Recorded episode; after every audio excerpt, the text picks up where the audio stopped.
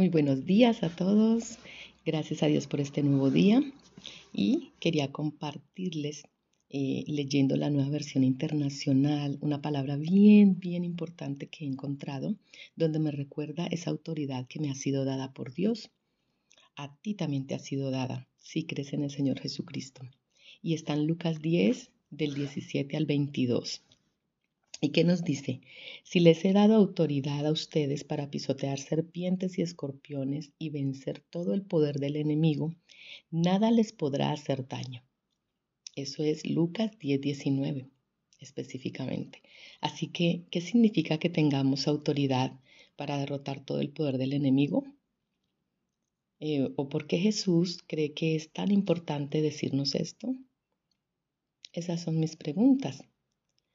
Y me parece a mí que es bien importante porque nuestro enemigo es poderoso y todos los días trata de herirnos, de destruirnos y hacernos ineficaces para Dios.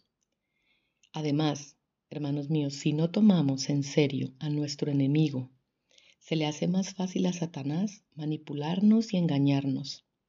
Recuerden, Él es feliz manipulando y engañándonos a través de las personas. Todos estamos en una batalla espiritual con un enemigo que no se rinde. Recuérdelo. Aunque son las personas las que nos hacen cosas malas y vemos a estas personas de carne y hueso, tenemos que entender que es nuestro máximo enemigo, el diablo, quien está detrás de esto.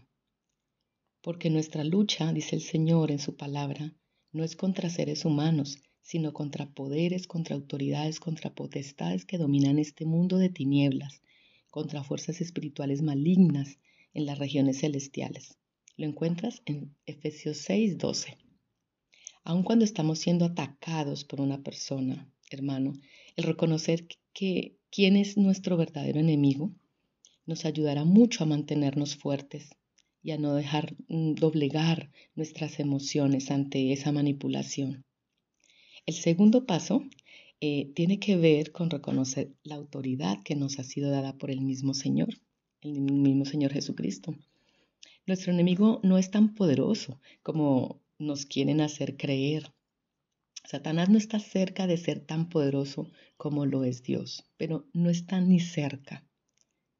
Pero quiere que pensemos que lo es, claro que sí y Él dominará todo el que, lo el, que, el que no entienda esto, o sea, el que se niegue a ver y a creer en la palabra del Señor y en lo que Él dice, pues estará sujeto precisamente a todas esas juegos y esas manipulaciones del enemigo. Debido a lo que Jesús logró en la cruz, el diablo es un enemigo derrotado. No puede apoderarse de nuestras vidas y hacer lo que quiera con ellas, a menos que se lo permitamos no puede tener nuestra alma a menos que se la demos. Él solo puede conseguir esto mediante mentiras y engaños. Constantemente en nuestra cabeza nos está susurrando mentiras, derrota y maldiciones. Es nuestra responsabilidad realmente, amigos, reconocer sus mentiras y revelarlas. Es muy importante sacarlas a la luz, no tapar. Hay que quitar máscaras. Y esto lo conseguimos permaneciendo en la verdad máxima, que es la palabra de Dios.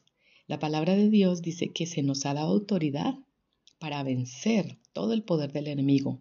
Todo, todo, dice todo. No dice a medias, no dice unas cuantas cosas, dice todo. Pero de vez en cuando dejamos que el enemigo se salga con la suya, ¿verdad? Porque no ejercitamos nuestra autoridad para controlar su acceso a nuestras vidas.